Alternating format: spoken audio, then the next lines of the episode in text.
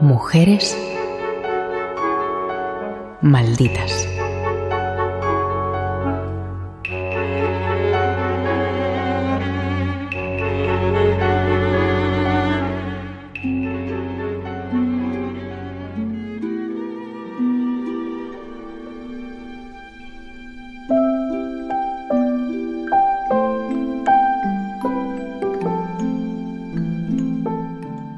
Emilienne Morán fue anarcosindicalista, activista política, compañera de Buenaventura Durruti y la madre de su única hija, Colette.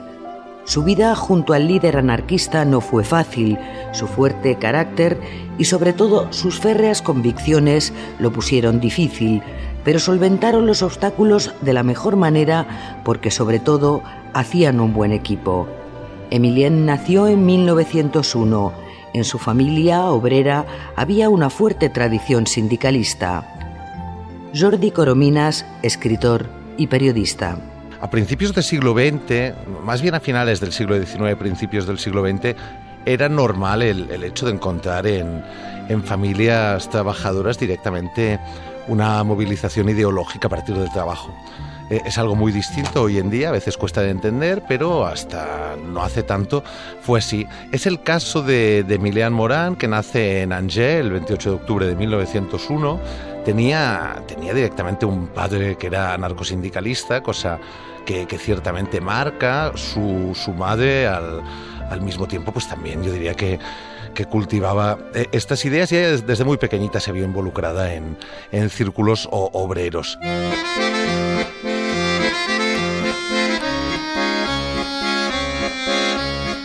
Con solo 15 años se trasladó a París. Primero trabajó como secretaria en un periódico y después pasó a formar parte del Círculo de Jóvenes Sindicalistas del Sena. Con 23 años se casó con el célebre anarquista italiano Mario Cascari, pero la unión duró poco. Y en 1924 efectivamente tiene un breve matrimonio con el italiano, el, digamos el otro ramal fuerte del anarquismo, Mario Cascari. Sin embargo, en un día tan significativo como el 14 de julio del año 1927, ella, cosa que deberíais hacer todos y todas, entra a una librería, la Librería Internacional Anarquista de París, y no solo encuentra literatura y conocimiento, sino que directamente al amor de su vida, Buenaventura Durruti.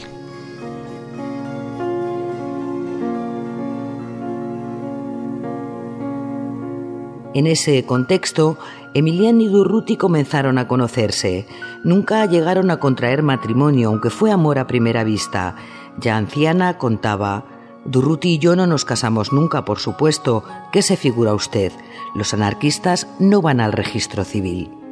Aquí también tenemos que hablar, como es comprensible, un poco del, del gran personaje que fue Buenaventura Durruti, que probablemente hoy digamos que, a cierto sector de la sociedad española, que siempre ha sido muy, muy reacio al, anarquismo, no, no le gusta recordarlo, porque además eh, encarna una facción que no, no solo era de ideas, sino muy combativa. Es decir, con, con Dorruti no estamos en, el anarquismo de organización, sino también en, en el de acción. Sin embargo, es él, y aquí también podemos entender, creo yo, la vertiente derivada de, de Milian, que, que la verdad que fue un amor de estos estelares. Eh, él es acuñador de, de frases maravillosas como por ejemplo aquella de llevamos un, mundo nuevo en, nuestros corazones y ese mundo está creciendo en, este instante. Eh, esto simboliza tanto su, su faceta política como, como su faceta, digamos, privada. En 1927, el gobierno francés cedió a todas las presiones y terminó expulsando a Durruti, que fue acogido en Bélgica. Allí se instaló la pareja y Emilienne se quedó embarazada de su hija. Llevaron una vida digna, según relataría más tarde, esperando el momento de regresar a España. Durruti en el momento, en el momento de conocer a Emilian Morán acaba de, ser protagonista de, una gran campaña internacional en pos de, su liberación, porque estaba preso en Francia por delitos cometidos en España y, ya, digamos, iba forjándose esa aureola de, leyenda en vida directamente. Entonces, Es, que esta escena del 14 de julio de 1927 yo creo que, sintetiza toda una existencia, ¿no? Es entrar por la puerta, es encontrarte a la leyenda y además saber que la leyenda directamente cuando se cruzan los ojos se fija en ti y, nace algo más, insisto, que amor, porque por ejemplo eh, Emilian Morán muchas veces insistió como, a diferencia de muchos otros ácratas españoles, Buenaventura Durruti sí que era fiel, digamos, al, decálogo anarquista en torno a la igualdad entre hombre y mujer. También, y esto es lo más importante creo yo, y que retrata muy bien cuál fue su relación, en las tareas domésticas, cosa que como he dicho antes, e-, ella insistía con mucha frecuencia que los ácratas españoles podían hablar de, de todas estas igualdades, pero que verdaderamente jamás las cumplían, mientras su marido sí lo hacía.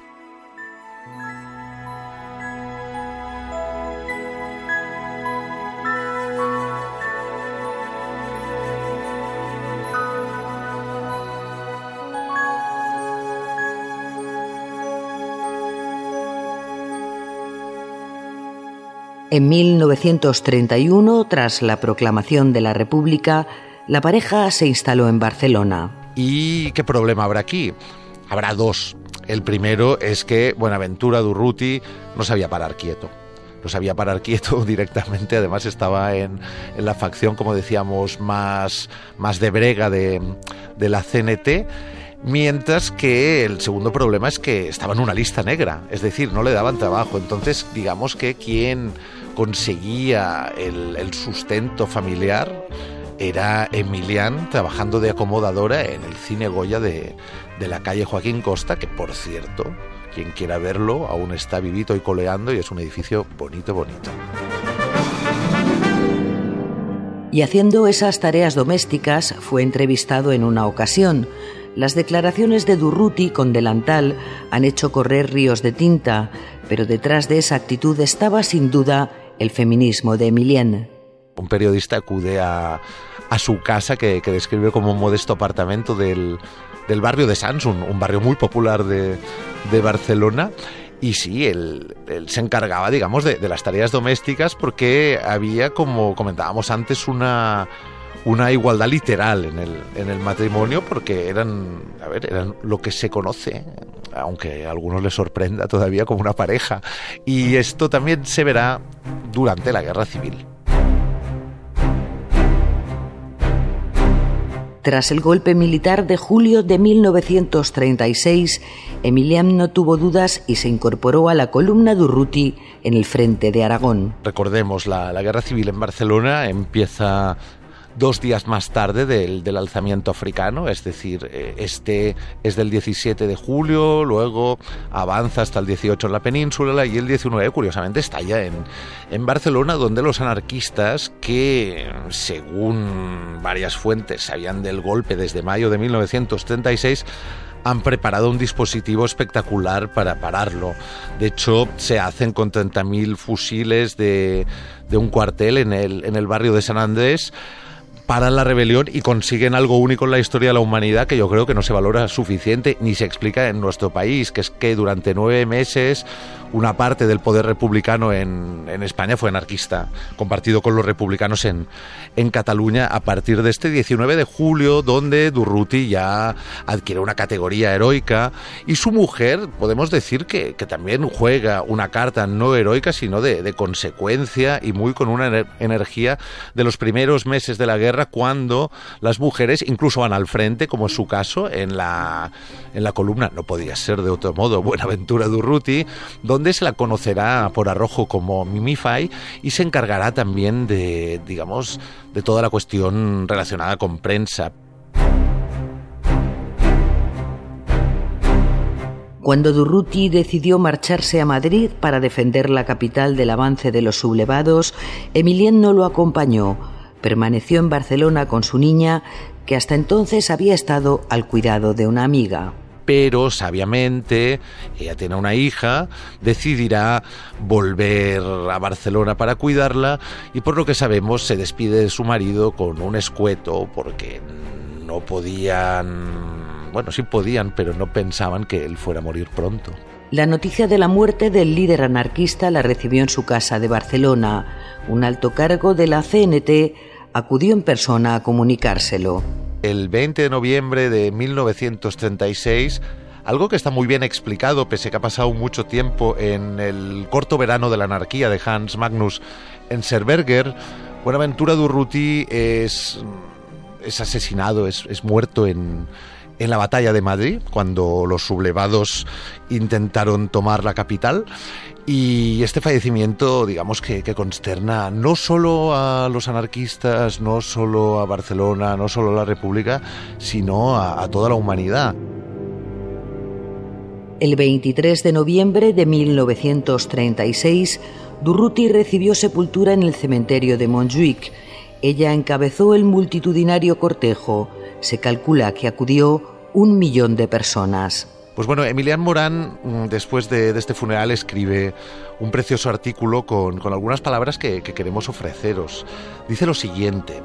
En medio de esta inmensa multitud que llora sinceramente tu muerte, me siento menos sola y esta grandiosa manifestación de simpatía, más bien de adoración, me da el valor necesario para sobrevivir. Ningún orgullo dicta estas palabras. La gloria, como a ti, me fue siempre indiferente y en la soledad he de cultivar tu recuerdo.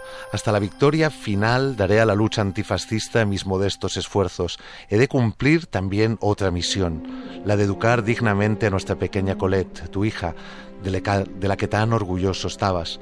Mi única ambición es hacer de ella una militante que se te parezca tanto en el espíritu como en los rasgos físicos.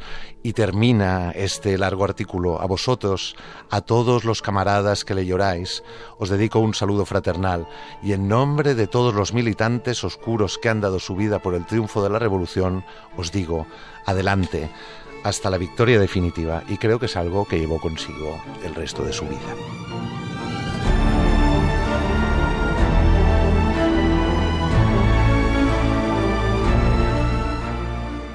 Emilienne siguió trabajando para la CNT hasta 1938, cuando decidió regresar a Francia. Colaboró intensamente en Solidaridad Internacional Antifascista y vivió innumerables problemas durante la ocupación alemana. Estuvo solo una vez en León, la tierra de su compañero, en 1961 y nunca hubo otro hombre tras la muerte de Durruti. Murió en 1991 en la localidad bretona en la que vivió retirada.